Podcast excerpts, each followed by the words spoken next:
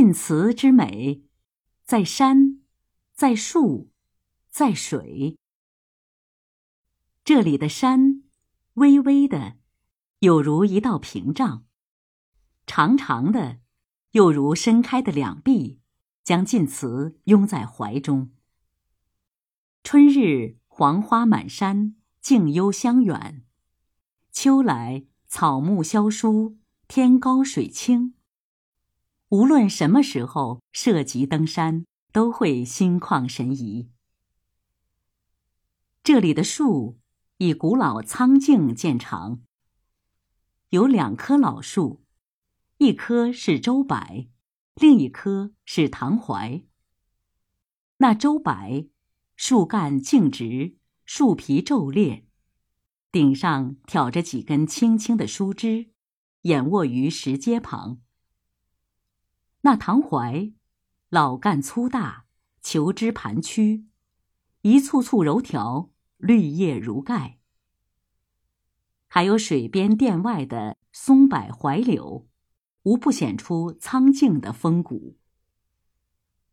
以造型奇特见长的，有的俨如老妪覆水，有的挺如壮士托天，不一而足。圣母殿前的左牛柏拔地而起，直冲云霄。它的树皮上的纹理一齐向左边拧去，一圈一圈，丝纹不乱，向地下悬起了一股烟，又似天上垂下了一根绳。晋祠在古木的荫护下，显得分外幽静典雅。这里的水。多，清，静，柔。在园里信步，但见这里一泓深潭，那里一条小渠。桥下有河，亭中有井，路边有溪。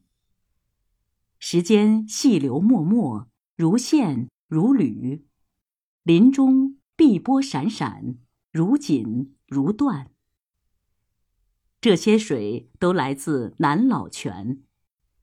泉上有亭，亭上悬挂着清代著名学者傅山写的“南老泉”三个字。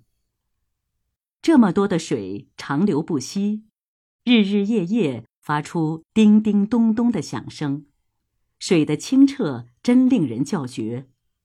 无论多深的水，只要光线好，游鱼碎石历历可见。